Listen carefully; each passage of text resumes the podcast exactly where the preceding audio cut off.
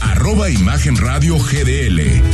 Imagen, más fuertes que nunca. Son las 8 de la noche.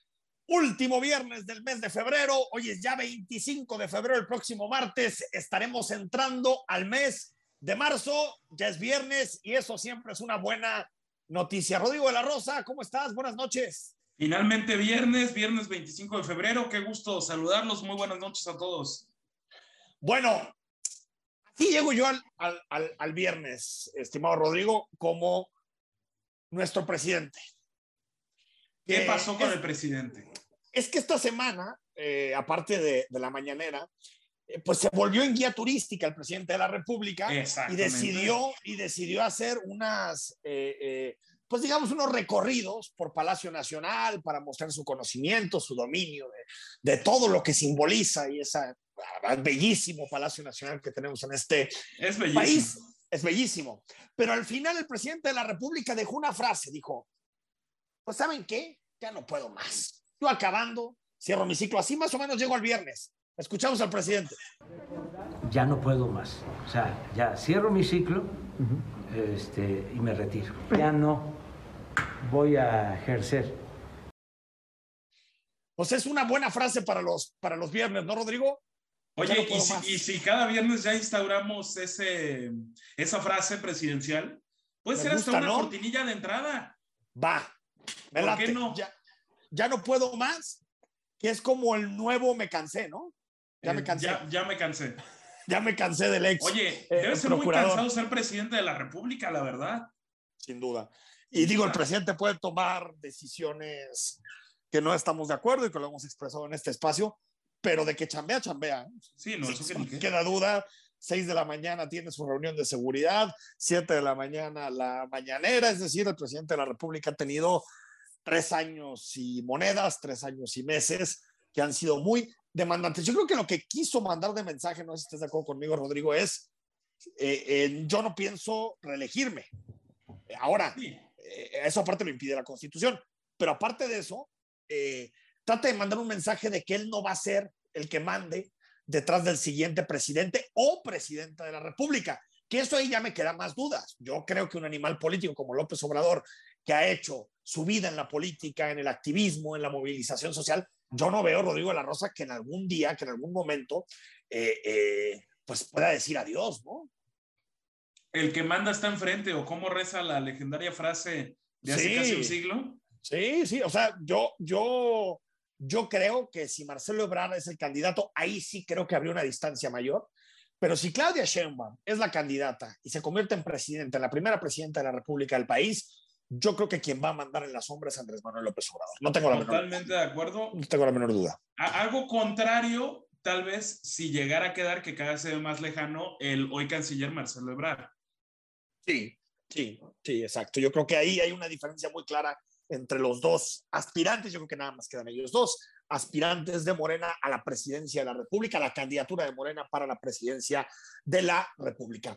Ha sido una semana atravesada, en unos momentos más lo vamos a platicar, te vamos a dar el último minuto de lo que está ocurriendo en Ucrania, porque hoy Rusia ya llegó hasta la capital, llegó hasta Kiev, las escenas son dramáticas, estamos frente a una guerra que debería ser condenado bajo ningún matiz, que debe ser condenada bajo, sin matices, sin darle vueltas a las palabras, tendría que haber una condena a Vladimir Putin, al presidente de Rusia, que comenzó una ofensiva contra un país pacífico, pacifista, como está haciendo en este momento Ucrania y como lo ha sido durante toda su historia, su reciente historia, el país eh, ucraniano.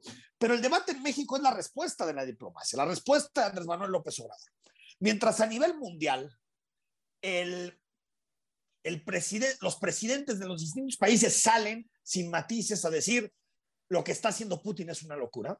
En México le damos vueltas a las frases, le damos vueltas a, a, a la condena. Lo hizo de forma muy enérgica Marcelo Ebrard, pero Andrés Manuel López Obrador, otra vez, en la mañanera de hoy, le dio eh, eh, le dio vueltas y nunca habló de nombre, con nombre y apellido de Vladimir Putin. Lo escuchamos. Producir más energía eléctrica con agua. Vamos a, a echar a andar a toda su capacidad las hidroeléctricas y otras medidas. ¿Por qué Rodrigo de la Rosa le cuesta, y ahorita vamos a repasar algunas otras declaraciones que ha habido en temas diplomáticos de nuestro país, ¿por qué le cuesta tanto a México condenar enérgicamente lo que está sucediendo en Ucrania? Y no le cuesta condenar el bloqueo a Cuba, no le cuesta meterse con periodistas, con activistas de la sociedad civil por revelar cosas que no le gustan al gobierno. ¿Por qué? ¿Por, qué ese, ese miedo a Putin? ¿Por qué ese miedo a eh, eh, llamar a los autócratas y más a los autócratas bélicos como, como Putin por su nombre y apellido. Sí, es que es, es un ajedrez que me parece es muy complicado de descifrar de lo que arma el propio presidente López Obrador, que a juzgar por los hechos que, que vemos parece inclinarse mucho más de manera legítima o no, desde mi punto de vista no tan legítima, hacia las dictaduras de América Latina y tener hasta cierta simpatía con ellas. Las dictaduras que se dicen de izquierda, las dictaduras que se, dicen, de izquierda. Dicen de, de, izquierda cualquier cosa que sea la izquierda en América Latina, ¿no? E, eso yo no creo que alguien, es un poco de debate, ¿qué es la izquierda?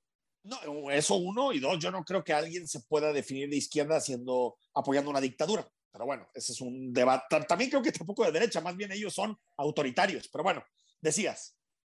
Y la, la, otra parte es lo que insiste de el principio de autodeterminación de los pueblos, un poco lo que se podría llamar la doctrina Estrada, ¿no? De algo que, por cierto, fue publicado allá por 1930, hace casi un siglo. Me parece que, que, nos tenemos que modernizar a las épocas actuales, en, aquel momento todavía ni siquiera se desataba una Segunda Guerra Mundial y al contrario, estaba reciente la Primera Guerra Mundial. No, y era otro contexto. Eh, Totalmente. Eh, después de la Primera Guerra Mundial, Segunda Guerra Mundial, Guerra Fría, México históricamente había sido pues eh, una, una, un dulce seductor para las potencias, para Francia, para los Estados Unidos, eh, y, era entendible que México dijera, yo no me meto con nadie, que nadie se meta conmigo. En un principio, lo decías en los 30, ¿no? en, los, en el cardenismo. El problema es que después, estos famosos principios de política exterior que están en el artículo 89 de la Constitución, estos principios más que servir para eh, jugar un rol de neutralidad en el sistema internacional, lo que le sirvieron al PRI es para decir, yo no me meto con nadie, entonces que nadie me diga que yo violo derechos humanos, que en México no hay democracia, que yo reprimo jóvenes en el 68, que yo hago guerra sucia, que yo hago espionaje, que yo pacto con el narco. Nadie me puede decir nada porque yo no me meto con nadie. Es muy priista eso. Es por eso. Es profundamente priista. Bueno, es, el PRI la inventó, pues tú imagínate nomás. Exactamente. pero, pero te diría incluso previo, es del PRM, de, de, Cárdenas, de ah, claro, la Revolución Mexicana. Del predecesor, de lo que fue lo que precedió, ¿no? Al prismo. El papá del PRI, ¿no? Digamos. El Partido de la Revolución Mexicana tal cual, el PRM. Y eh, eh, posteriormente ha servido como una especie de escudo para evitar que a nivel internacional se critique a México por lo que sucede. Si hablan de nosotros, el presidente de la República dice, oh, oh, oh, no intervención. No, pues que el señor Blinken está preocupado porque en México se violan derechos humanos y se matan a periodistas. No puede decir nada, porque no, eso es injerencia, eso es intervención. Y me parece que el presidente de la República está justificándose en los principios históricos de la diplomacia mexicana para evitar el escrutinio internacional sobre lo que realmente está sucediendo en México. Porque fíjate, eh, Rodrigo La Rosa, él sí se atreve a calificar a otros, por ejemplo, a llamar a la canciller panameña Santa Inquisición.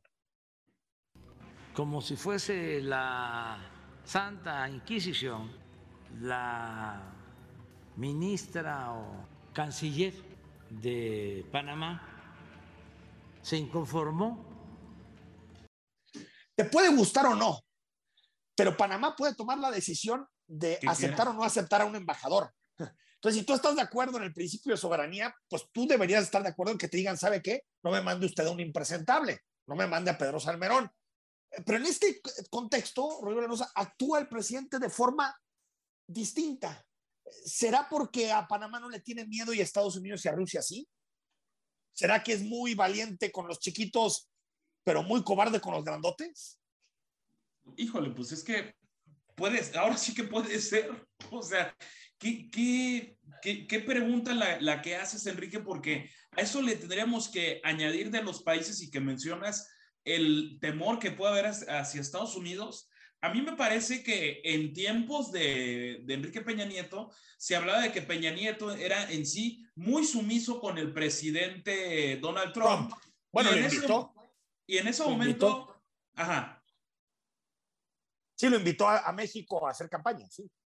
Ah, claro, y, y, y también para, para esas fechas, el entonces candidato Andrés Manuel López Obrador sacaba un libro que decía de manera sugerente, oye Trump. Oye Trump, sí. Y, cada, y decía que cada vez que Donald Trump dijera algo contra México, él iba a responder.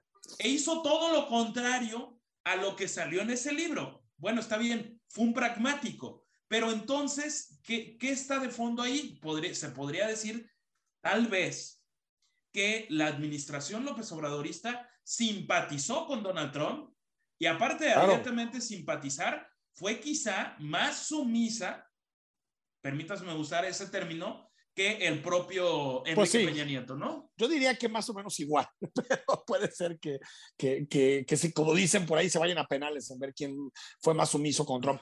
Ya que lo citas, esto decía el presidente de la República sobre Trump, muy cerca de la campaña presidencial en Estados Unidos, de las pocas giras que ha hecho el presidente López Obrador, bueno, no ha visto a Biden, pero, eh, eh, o sea, en términos de, de cumbre bilateral, pero eh, eh, así decía, así se refería a Trump y le agradecía ser respetuoso de nuestra soberanía.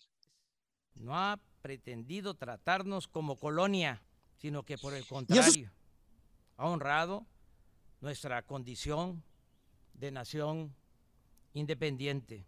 Con Estados Unidos, pero también no ha tenido reparo el presidente de la República en, digamos, eh, eh, en, poner en riesgo algunas relaciones diplomáticas, como la de España, por asuntos, yo creo que de carácter interno, que tenían que ver con la crisis política del gobierno de López Obrador luego de las revelaciones de la Casa Gris. Así le decía España, España, hay que darnos un tiempo, una pausita en nuestras relaciones.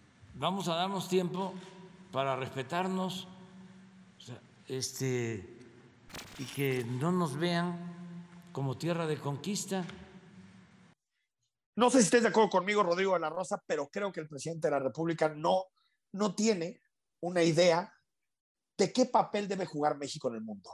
Puede tener una idea de, de, de lo que sucede a nivel local, a nivel nacional, de ciertas reformas, ciertas apuestas que él cree que tiene que hacer como gobierno, pero en términos de, de, de, de qué rol debe jugar un país como México, que tampoco es Haití, con todo el respeto, no. o sea, que es una de las 20 economías más importantes del mundo, que tiene una población muy importante, que es vecino de los Estados Unidos. Creo que el presidente ni siquiera tiene una idea de qué debe hacer México en política exterior.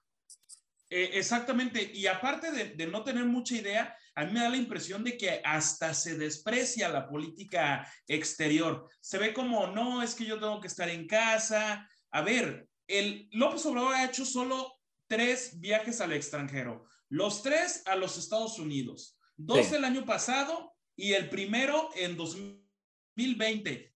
2020, es decir, casi dos años después de que tomó posesión como presidente de la República. Entonces es cuando dices, bueno, ¿dónde está la presencia en el G20? E ese tipo de, de, de, temas que me parece le, lo, lo, le des, lo desprecia, le molestan inclusive y prefiere que vaya el propio Marcelo Ebrard que por su naturaleza de un animal político que definitivamente lo es también Ebrard, pues pareciera poder, pudiera tener como más bases del panorama internacional. Sí. Es, es la, la, impresión que, que a mí me da y tal vez el presidente por eso opta por un perfil más profesionalizado en no, a ver, claro, aspecto. es un buen es un buen canciller Marcelo Ebrard, yo no tengo sin la duda, duda. Sin duda. Pero, pero, pero también hay ciertas cosas que tiene que hacer un presidente. Condenar claro. a la, al agresor en una guerra, al agresor, no es un asunto que le toque al canciller. No, eso lo hace un jefe de Estado.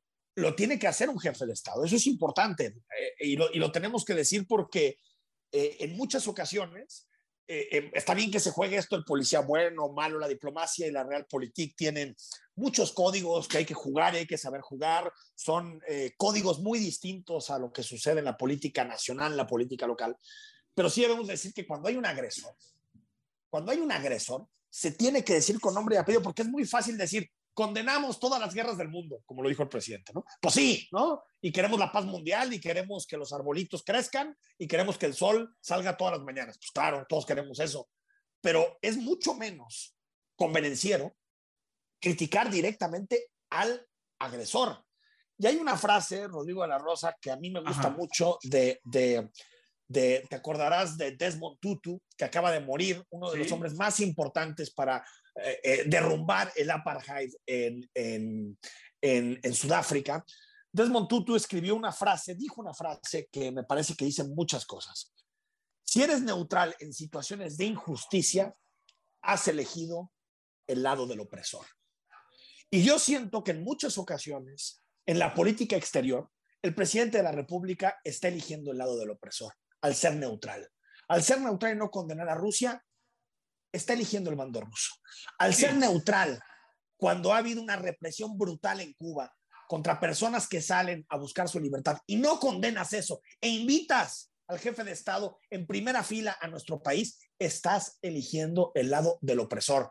Cuando le das una palmadita a Trump, a pesar de que nos obligó durante meses y meses a utilizar la Guardia Nacional para evitar que migrantes llegaran, masacrarlos, asesinarlos para que no llegaran a la frontera norte, estás eligiendo el lado del opresor. Me parece que López Obrador contradice su humanismo, su humanismo que dice tener cuando toma este tipo de decisiones. Y, y, a eso añadir, Enrique, que nadie le está diciendo que haga los dispendios que se hicieron con Enrique Peña Nieto, por ejemplo, para ir a, a visitar a la a la reina Isabel o, algo por el estilo. Es simplemente hacer presencia en el mundo. Lo puedes hacer de forma austera también. No, no es un tema de ahorro, es, un tema de relaciones internacionales y si se me permite, relaciones públicas con, con las personas que hacen la política a nivel mundial. Ah, bueno, es que, que, que dejar de tener política exterior es dejar la mitad de, de, de, lo que tiene que hacer un auténtico gobierno, que no solamente hacia adentro, sino también tiene que ser hacia afuera. Son las 8 de la noche con 20 minutos. Vamos a ir al corte. Cuando regresemos, platicamos de los principales temas del día. El último minuto de la guerra en Ucrania. También te decimos quién se lleva el libro de esta semana, un hombre sin cabeza de Edgar Keret. Hay películas, frases de la semana. Quédate Noche de viernes, ya huele a tequila. Estamos aquí con Rodrigo de la Rosa en Imagen. Facebook, Imagen Radio Guadalajara. Imagen, más fuertes que nunca. Tomás, te decimos quién se lleva el libro de esta semana, un hombre sin cabeza de Edgar Keret. Escríbenos, siempre estamos en comunicación contigo. WhatsApp 3315 6381 36. Hoy en la mañana el presidente de la República rechazó la invasión de cualquier potencia, pero sigue sin hablarle a Vladimir Putin con nombre y apellido. Nosotros eh, vinculamos la no intervención a no participar en decisiones de otros países en ningún terreno. Entonces, por eso es la postura de México ese es el fundamento y eso mismo se va a presentar hoy en el Consejo de Seguridad de la ONU. Seguimos dándole la vuelta, ¿no, Rodrigo? Sí, totalmente. Desafortunadamente también fue, me quedo con la postura del canciller Marcelo Ebrard, que seguramente es una postura que fue dictada por el inquilino, en este caso en Palacio Nacional, pero caray, creo que era una oportunidad de desmarcarse y termina por no hacerlo del, del todo. Yo no estoy diciendo que sea un, un putinista, ¿no? Convencido, el presidente López Obrador, pero creo que se tiene que ser más firme. En Ucrania, así están las cosas. El ejército ruso, las tropas rusas están llegando ya a la capital, están llegando a Kiev. El discurso de Zelensky, el, el presidente de Ucrania, es hay que armarnos todos para defender la capital. La diplomacia internacional, eh, la comunidad internacional le pide a Putin que detenga la invasión y Putin, su discurso es que sigue, pero ya dejó entrever una pequeña vía de escape. Pero como siempre, con este zorro de la política exterior que es Vladimir Putin, pues digamos que abre dos escenarios. El primero dice, estoy dispuesto a conversar con Ucrania. Uno, está dispuesto a reunirse con el presidente Zelensky para discutir lo que tenga que discutir. Obviamente, lo quiere hacer teniendo los cañones apuntando en Kiev. No es lo mismo negociar cada uno en paz que negociar con cañones apuntando a tu país. Quiere hacerlo para poder extraer las mayores ventajas, no solamente del territorio que le quiere quitar Ucrania, sino en general de la ampliación de la OTAN y algunos compromisos de Ucrania para no ingresar, por ejemplo, a la Unión Europea. Pero al mismo tiempo, el presidente Putin le pide a los militares ucranianos, Rodrigo de la Rosa, que tomen el poder en sus manos, que lo que está diciendo es den un golpe de Estado. Eso básicamente les está diciendo. Escuchamos cómo lo decía Putin a, los militares, tomen el poder en sus manos.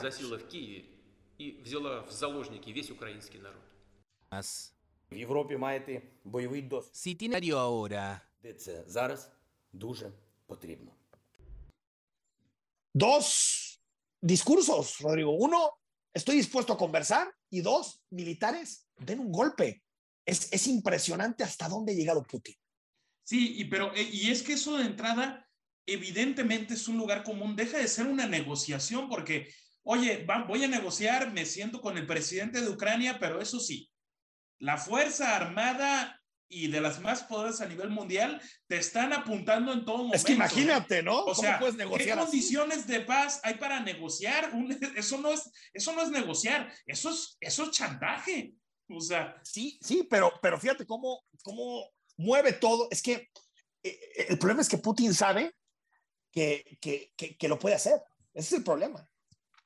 Así es. Y no, y mientras tanto, Enrique, pues ya hay 316 heridos, la, la parte de, de, las, de las muertes, ayer hablábamos de, de 137, llegan a la, a la capital sin ningún problema las tropas rusas, hay imágenes dramáticas en las redes sociales dramáticas. De, es una tristeza. despidiéndose de sus, de sus pequeños que se van a refugiar a otro lado mientras ellos se tienen que armar para defender a su país. Es que es una tragedia espantosa.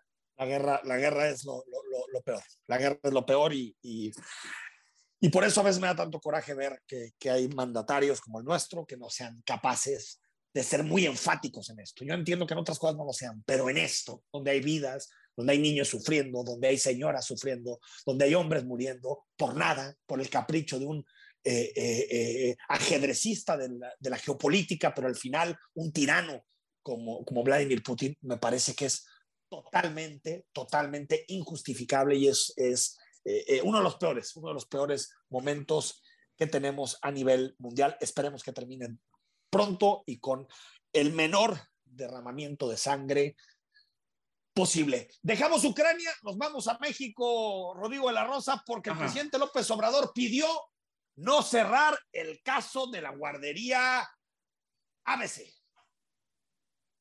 Ahora que nosotros retomamos el asunto, estamos apoyándonos en ese testimonio. Sigue en este tema el presidente de la República, eh, que creo que este como arma de distracción está dando un poco más. ¿eh?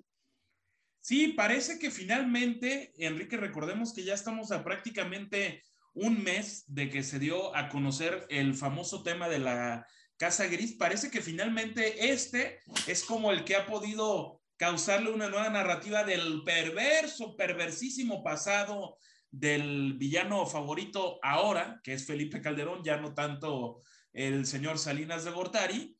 Y, con Peña ni se mete, con Peña ni se y con Peña sigue sin tocarlo, sigue llamando mucho la atención por qué eligió esta semana el presidente, el presidente de la Suprema Corte, Saldívar, de la ah, Rea, para hablar. Ahí hay una sinfonía, ahí hay una sinfonía, Rodrigo La Rosa, una sinfonía, ¿no?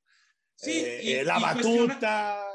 Los que salga de la corte, el presidente lo retoma, a ver que se resuelva y que quien sea responsable a la cárcel, a la cárcel, pero que no nos vengan a decir que eh, eh, nos acordó el presidente de la Corte 15 años después que lo habían presionado por este caso, por favor. Sí, no, y, y, y, habla de que es que con qué calidad moral Felipe Calderón. Bueno, hoy Felipe Calderón, que, que, dicho sea de paso, me resulta deleznable el papel que está jugando como expresidente de la, de la República, pero forma parte de una oposición y como oposición mm, corresponde cuestionar eso, como lo hacía López Obrador. Ahí la calidad moral ya es lo de menos. Por, de, que cada quien la, la, moral ha sido muy, ha sido, ha estado muy metida en la política. Y, cada, y que cada quien la juzgue. ¿no? O sea, quién es también el, ministro de la Corte para decir quién tiene calidad moral y quién no.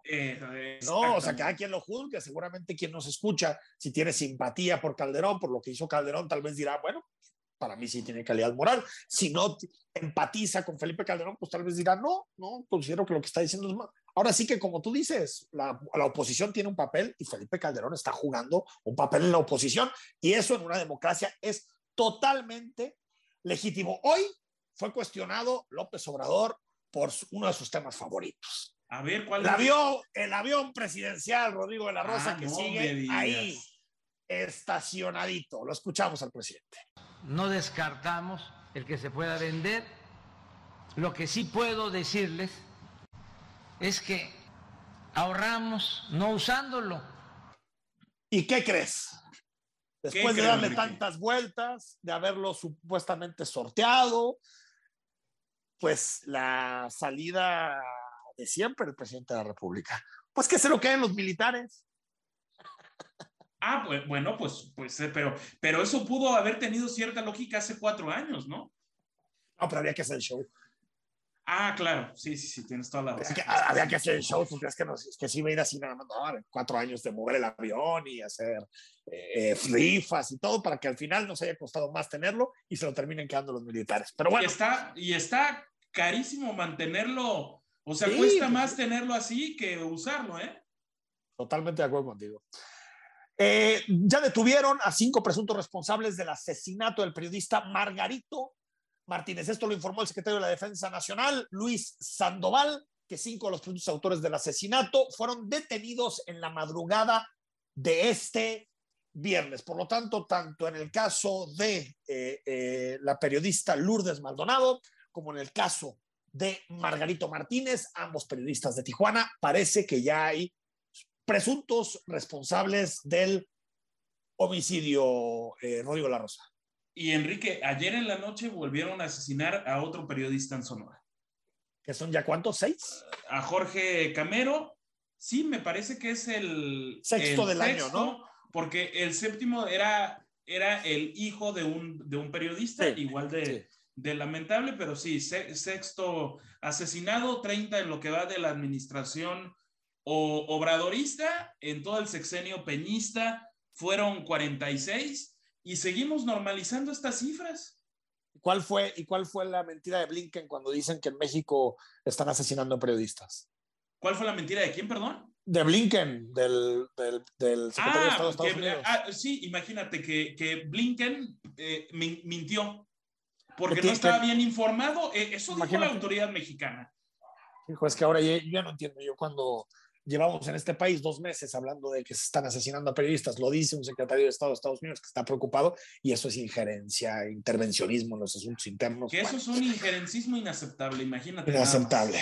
Así está el asunto. Nos vamos al corte. Cuando regresemos, frases de la semana. Te decimos quién se lleva el libro Un hombre sin cabeza.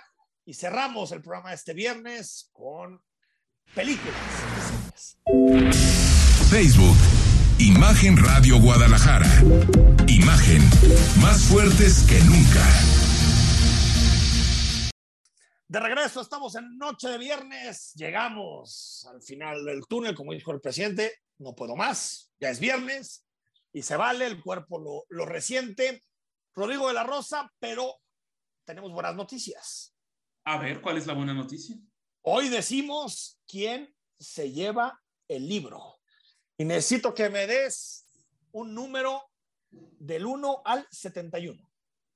Del 1 al 71 se va y se corre con el 14. Carlos Julián. Carlos Julián se lleva el libro esta semana. Gracias por escribirnos. Próxima semana hay más, cada semana. Entonces, seguramente tú sigue escribiendo, en algún momento te va a tocar. Por, por probabilidades, en algún momento te va a tocar, pero muchas gracias a los que escriben, a los que nos mandan comentarios, a los que están en WhatsApp, los leemos todos. A veces no podemos pasarlos todos al aire, pero siempre estamos muy pendientes para poder leerte y para poder saber qué opinas del programa y qué opinas de la política nacional y también de la política de Jalisco. Rodrigo de la Rosa, las frases que marcaron la semana, ¿con qué nos vamos? Resulta que horas después de la guerra, finalmente el que condenó los hechos, como ya lo decíamos en otros bloques de este espacio, fue el canciller Marcelo Ebrard. Por fin, Marcelo, por fin. Ya no hay ninguna duda sobre ello, es una operación con una escala que cubre casi todo el territorio de Ucrania. Y quisiera yo decirles que nuestra orientación principal es rechazar el uso de la fuerza y condenar enérgicamente la presencia de fuerzas de la tan fácil que es, ¿no? No, no, resulta tan complejo. Y no es un asunto, no. no. es un asunto de izquierda y derecha, porque el presidente de Chile, Gabriel Boric, lo, lo, lo, dijo con toda claridad, que condenaba enérgicamente a Vladimir Putin con nombre y apellido. Entonces, no es un asunto de izquierda y derecha, es un asunto de demócratas o autoritarios. ¿Con qué más? Ay, pues la polémica de don Arturo Saldívar Lelo de la REA, quien preside la Suprema Corte de Justicia de la Nación, que cuestiona calidades morales. En un momento me dice el secretario, dice el presidente que no te apoyamos para esto. Y le dije, dile al presidente que postuló un ministro, no designó un secretario de Estado, que yo no soy su empleado y no voy a llevar en mi conciencia la muerte de 49 niños. Resbaló, resbaló el ministro y yo creo que lo que debía haber hecho es que es denunciar eh, cuando había esas presiones, debió haberlas denunciado en su momento, 15 años después, parece una denuncia más política que jurídica. Totalmente de acuerdo. Mientras estamos en una tragedia bélica como la que se está dando allá entre Rusia y, y Ucrania, qué pues pena, aquí hay pena. debates muy de fondo que el penacho de Moctezuma. allá a decir que los devolvieran, que era nuestro. No, era para que se exhibiera.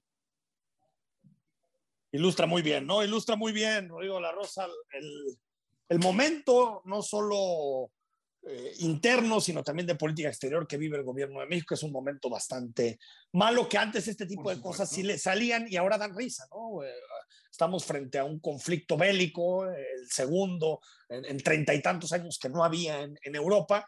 Y, y, y, nosotros insistiendo por el penacho de Moctezuma, me parece. Enrique, ¿a ti, te, a ti te, te importa que el penacho de Moctezuma regrese a México? A mí me tiene completamente sin cuidado. Eh, me importan más otras cosas. A ver, ah, si me dices que, que, que, esté en México, pues me gustaría que esté. Claro, prefiero que esté aquí que en Austria. Pero, Pero si no me dices, creo que un presidente tiene que pasar tanto tiempo hablando de estos temas, me parece que frente a los desafíos que tenemos en materia de seguridad, de economía, de corrupción, el presidente hable tres días seguidos del penacho de Moctezuma, pues otra vez, distracción y punto final. Y lo que ya es todo un clásico en este espacio es la campal verbal legaloide de el regidor Carlos Lomelí y por supuesto el alcalde Pablo Lemus. Escuchamos parte de lo que se intercambiaron esta semana estos personajes del ayuntamiento tapatío. Debe quedar claro que no somos sus empleados y no estamos para cumplir sus caprichos al parecer, los dos periodos que tuvo como alcalde en Zapopan nunca le, le explicaron hasta dónde llegan sus atribuciones como presidente municipal o primer edil. Pero no se preocupen, nosotros vamos a explicarle y vamos a hacerle entender cuáles son sus atribuciones. A mí me da mucha risa porque Lomelí dice que no es mi empleado. Eh, y no, efectivamente no es mi empleado. Yo ya lo hubiera despedido desde hace mucho tiempo, lo hubiera metido a la cárcel, pero eh, sí son empleados de la ciudadanía. Pues. Oye, pero ¿qué, Otra tal, vez. El, ¿qué tal el tuit de, de don Carlos Lomelí? Hijo, es que eh, forzó un poquito la comparación entre lo que está ocurriendo en Ucrania con la realidad del, del Ayuntamiento de Guadalajara, ¿no? Pero estuvo un poquito forzado, ¿no? Un poquito forzado. No, imagínate. Ahí, va, ahí va el tweet nada más rápidamente. En el marco de un conflicto bélico entre Ucrania y Rusia, donde queda claro que la guerra nunca es la solución, vemos que el alcalde Pablo Lemos en Guadalajara ha optado por continuar por la vía de la calumnia y la provocación. Bueno, cualquier cosa que eso significa, ¿no? ¿Y cuál es la relación ahí? ¿Cuál es la correlación de las cosas? Pues bueno, no sabemos. No, relation, no relation. No, no correlation. Bueno, por cierto, Ricardo Lomelía anunció que tiene COVID. Le aquí un abrazo, pronta recuperación y que salga rápido de la enfermedad. Bueno, nos quedamos, no sé, Rodrigo de la Rosa, que, que yo creo que en esta semana me voy a quedar con, me parece que la mejor frase, hijo, yo creo que mm, mm, mm, lo del penacho, fíjate. Yo me quedo con don Pablo y don Carlos. Ah, ¿de plano? Bueno, sí, por lo local. Para, para disfrutar nuestras grillas locales, oye. Totalmente, totalmente. Pues hasta aquí llegamos en, el tercer, en esta parte de frases de la semana. Vamos al corte cuando regresemos. Series, películas para ver este fin de semana con mi tocayo Enrique Vázquez. Quédate con nosotros, estamos en imagen, ya es viernes. Facebook, Imagen Radio Guadalajara. Imagen, más fuertes que nunca último momento, mensaje del canciller en redes sociales, Rodrigo La Rosa. Sí, así es. El, hace, un, hace un tiempo Marcelo Ebrard, el canciller, puso un tuit que dice, el presidente López Obrador ha dispuesto se realice un vuelo especial de la Fuerza Aérea Mexicana a Rumania para transportar a las familias que estamos evacuando de Ucrania y desean ser repatriadas a nuestro país. Agradezco el apoyo del secretario Luis Crescencio Sandoval, es decir, el secretario de la defensa, lo último del gobierno mexicano en cuanto al tema. Bueno, esperemos que, que, todos los mexicanos puedan llegar a un lugar seguro y que no haya pérdidas humanas que lamentar. Como todos los viernes, cine, series. Hoy hablaremos con mi tocayo Enrique Vázquez de la película Licores Pisa de Paul Thomas Anderson y el contador de cartas de Car Counter en inglés. Tocayo, ¿cómo estás? Saludos, Tocayo. Acá estamos listos para las recomendaciones de este fin de semana y en esta ocasión hay por lo menos un par de películas que merece la pena acudir a las salas de cine con las debidas precauciones, por supuesto. La primera es Licorice Pizza, así tal cual, Licorice Pizza, que llega con el título original intacto a la cartelera y se trata de la película más reciente de Paul Thomas Anderson, de quien antes ya hemos disfrutado películas como El hilo fantasma con Daniel Day-Lewis y Leslie Manville. Y si no lo han visto, está disponible en Apple TV, también está en la plataforma Click de Cinepolis o en Claro Video. Lo mismo que otra película de él que se llama Petróleo Sangriento o Embriagado de Amor con un irreconocible Adam Sandler, Emily Watson y Philip Seymour Hoffman. Ya con este contexto se darán cuenta del entusiasmo por recomendarles Licorice Pizza con las hermanas Haim que forman parte de un grupo llamado así tal cual Haim y con Cooper Hoffman, hijo del ya difunto actor Philip Seymour Hoffman, de quien hay que decir heredó la buena vena histriónica. La historia de Licorice Pizza es simple, es el intento de un adolescente de 15 años para conquistar a una chava de 25 con tal determinación y simpleza que cabe perfectamente la razón de que todo ocurra a principios de los 70 por ahí de 1973 en San Fernando dentro de Los Ángeles, California, con una excelente eh, selección musical de esa época y además composiciones profesor de Johnny Greenwood. Y justamente por la, por la música es que se llama Licorice Pizza, que traducido literalmente significa algo así como pizza de regaliz, una especie, el regaliz es una especie de caramelo oscuro y, así como medio chicloso, y así fue justamente como se les dijo en algún tiempo coloquialmente a los discos de vinil, a los vinilos Licorice Pizza o pizzas de regaliz por la forma redonda de los discos y el color oscuro como el regaliz. Incluso existió una tienda de discos famosa con ese nombre en esa época, más anteriormente por ahí de los 60. Mientras se desarrolla esta historia, hay sorpresas y apariciones con personajes estrambóticos como Sean Penn, eh, Bradley Cooper, el cantante Tom Waits, el director de cine Ben Safdie y hasta la esposa de Paul Thomas Anderson, la comediante Maya Rudolph. Déjense envolver y encantar con esta historia romántica un poco inusual, pero de verdad bastante encantadora y que para quienes estén pendientes de ver la mayor cantidad de películas nominadas al Oscar, Licorice Pizza está nominada a Mejor Película, a Mejor Director y a Mejor Guión Original.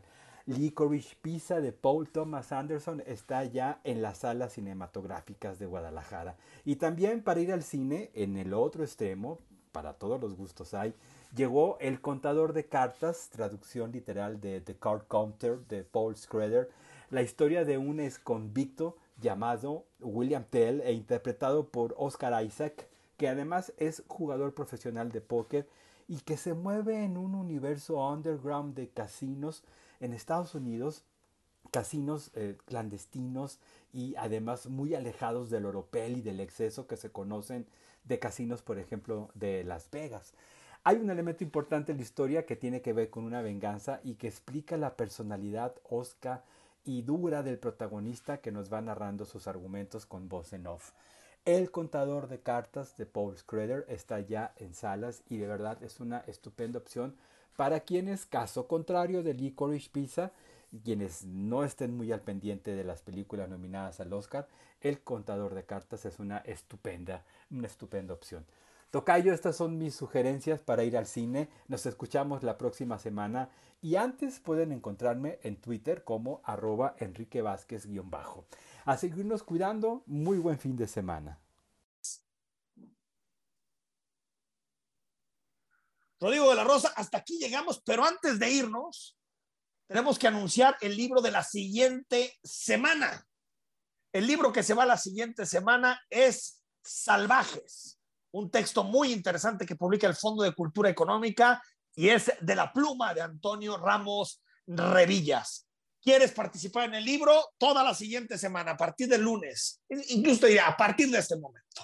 Escríbenos al 3315 6381 36, 3315 6381 36. Danos tu nombre y participas por el libro la próxima semana. Rodrigo, nos vamos. Hasta lunes, excelente fin de semana. Hasta el lunes, que descansen. El próximo lunes nos reencontramos en imagen. Soy Enrique Tucen y que pases un excelente fin de semana.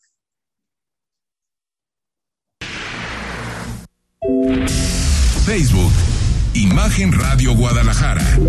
Imagen, más fuertes que nunca.